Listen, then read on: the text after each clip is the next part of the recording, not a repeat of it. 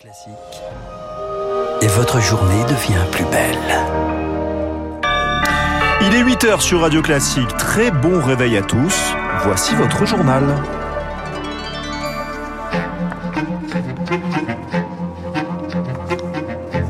La matinale de Radio Classique avec Gaël Giordana. Avec les titres, plus de 12 milliards de tickets de caisse imprimés chaque année en France. À partir d'aujourd'hui, c'est terminé.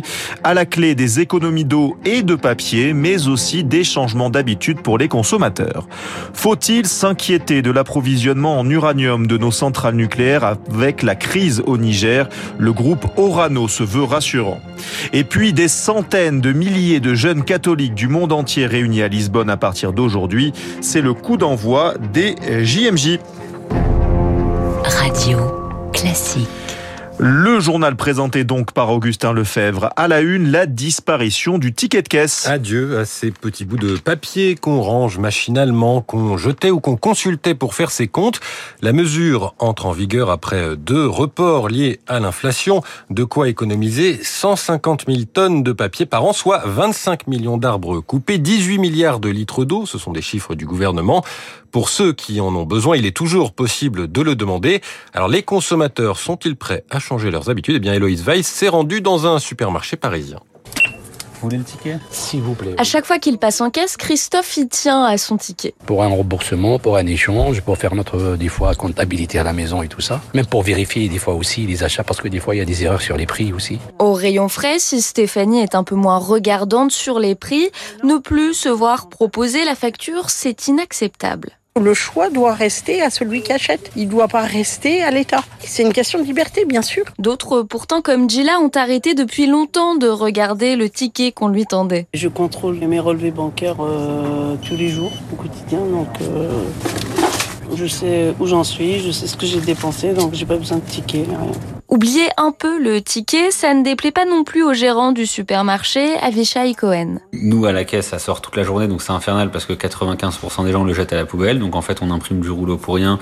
On vide les poubelles trois fois par jour que de tickets de caisse. Ça nous fait faire un geste en moins toute la journée qui était un peu contraignant. Donc oui, j'ai trouvé ça que c'était bienvenu. Dans certains cas, le ticket restera systématiquement imprimé au restaurant, à l'hôtel ou en cas d'article sous garantie, par exemple. Héloïse Weiss, autre changement de ce 1er août, le premier, le prix de l'électricité augmente de 10%. Le plafond du livret d'épargne populaire passe à 10 000 euros contre 7 700 jusqu'ici.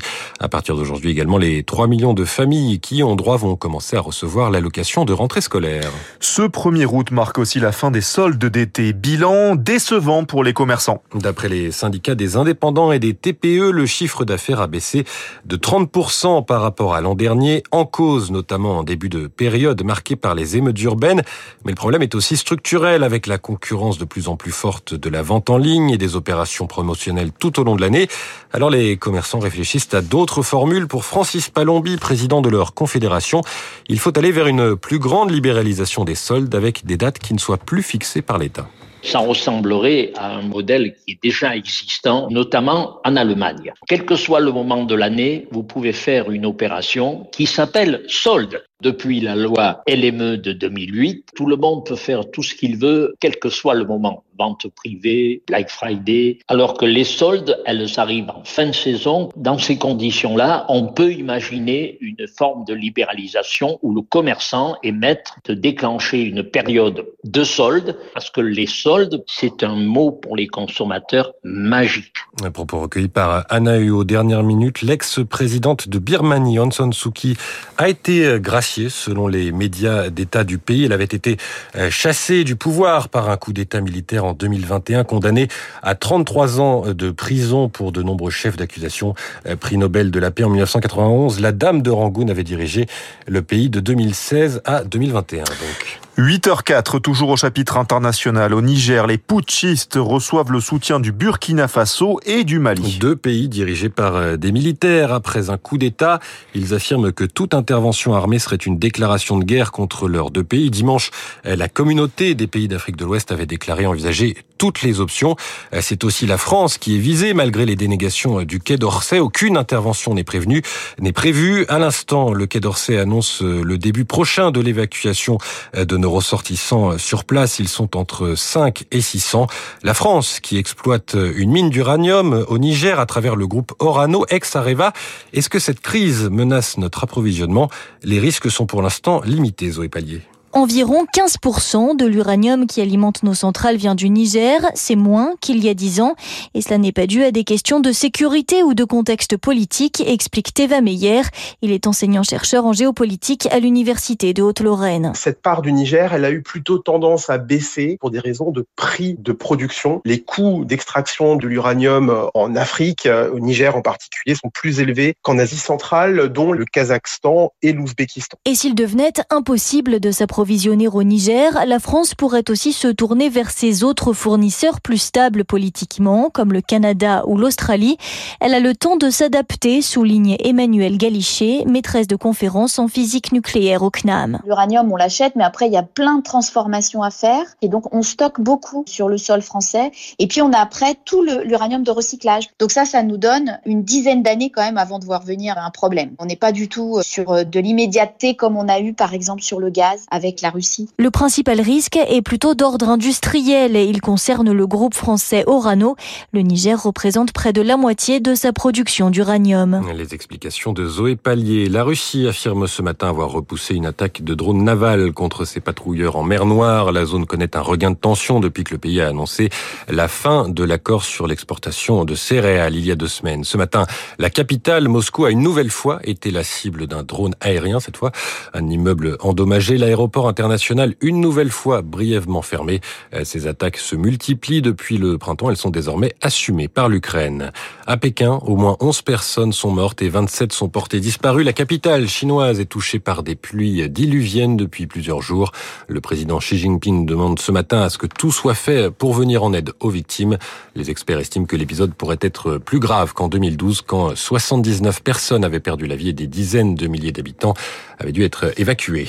C'est le plus grand rassemblement catholique international. Les JMJ commencent aujourd'hui à Lisbonne. Les journées mondiales de la jeunesse. Plusieurs centaines de milliers de jeunes attendus dans la capitale portugaise jusqu'à dimanche. Conclusion avec une messe du pape François qui arrive demain. Près de 40 000 Français y participent et parmi eux, Nathanaël Brice. Il décrit une ambiance festive et studieuse. Là, on va aller dans des villes du Portugal qu'on va visiter. On va bien sûr euh, donc aller à la messe dans des églises locales et on va aussi visiter des sanctuaires, euh, des abbayes. Même si c'est toujours avec un billet religieux, en fait, on découvre quand même euh, le Portugal en général. Il y a énormément de monde. Là, on était sur une journée diocésaine, donc avec tout le diocèse de Paris. Et on devait être 3000. Donc honnêtement, on remplit les rues du Portugal. J'ai rencontré beaucoup de camarades avec qui j'ai sympathisé, des gens vraiment de tous horizons et qui se rassemblent dans une même croyance en Dieu. Un propos recueilli à Lisbonne par Manon Chauvet, selon l'épiscopat portugais, le pape pourrait également rencontrer des victimes de violences sexuelles. Au moins 4800 mineurs ont été victimes de prêtres ou de religieux dans le pays depuis 1950. C'était une échéance clé dans le feuilleton Bappé. Le joueur confirme qu'il ne compte pas s'éterniser au PSG. L'attaquant star avait jusqu'à cette nuit pour activer une année supplémentaire avec les Parisiens. Il ne l'a pas fait. Son contrat prend donc fin le 30 juin 2024. Ne reste que deux possibilités. Soit le club profite encore une saison de ses talents, mais Mbappé partira alors libre pour 0 euros l'été prochain, soit le PSG s'en sépare dès maintenant contre une grosse indemnité. Mbappé est estimé à entre 150 et 250 millions d'euros. Ça semble être l'option retenue, mais quoi qu'il arrive, le club risque de perdre gros en termes économiques et commerciaux, selon Vincent Chaudel, économiste du sport. C'est évidemment pas une bonne chose pour le développement des contrats commerciaux du PSG si après Messi, Mbappé venait à partir. Même si on peut pas chiffrer de façon précise l'apport commercial d'Mbappé avec les trois fantastiques Messi, Neymar et Mbappé, le PSG a su devenir un top 5 euh, au niveau des clubs en termes de marque et euh, le numéro 1 en termes de recettes commerciales avec près de 400 millions d'euros de chiffre d'affaires liés au commercial. Vincent Chaudel, économiste du sport, il répondait à Fabien Albert, les médias espagnols annoncent l'arrivée de Mbappé dès cet été au Real Madrid. Merci beaucoup Augustin Lefebvre, on vous retrouve à 8h30 pour le rappel des titres. Euh, on se retrouve dans quelques secondes pour l'édito politique avec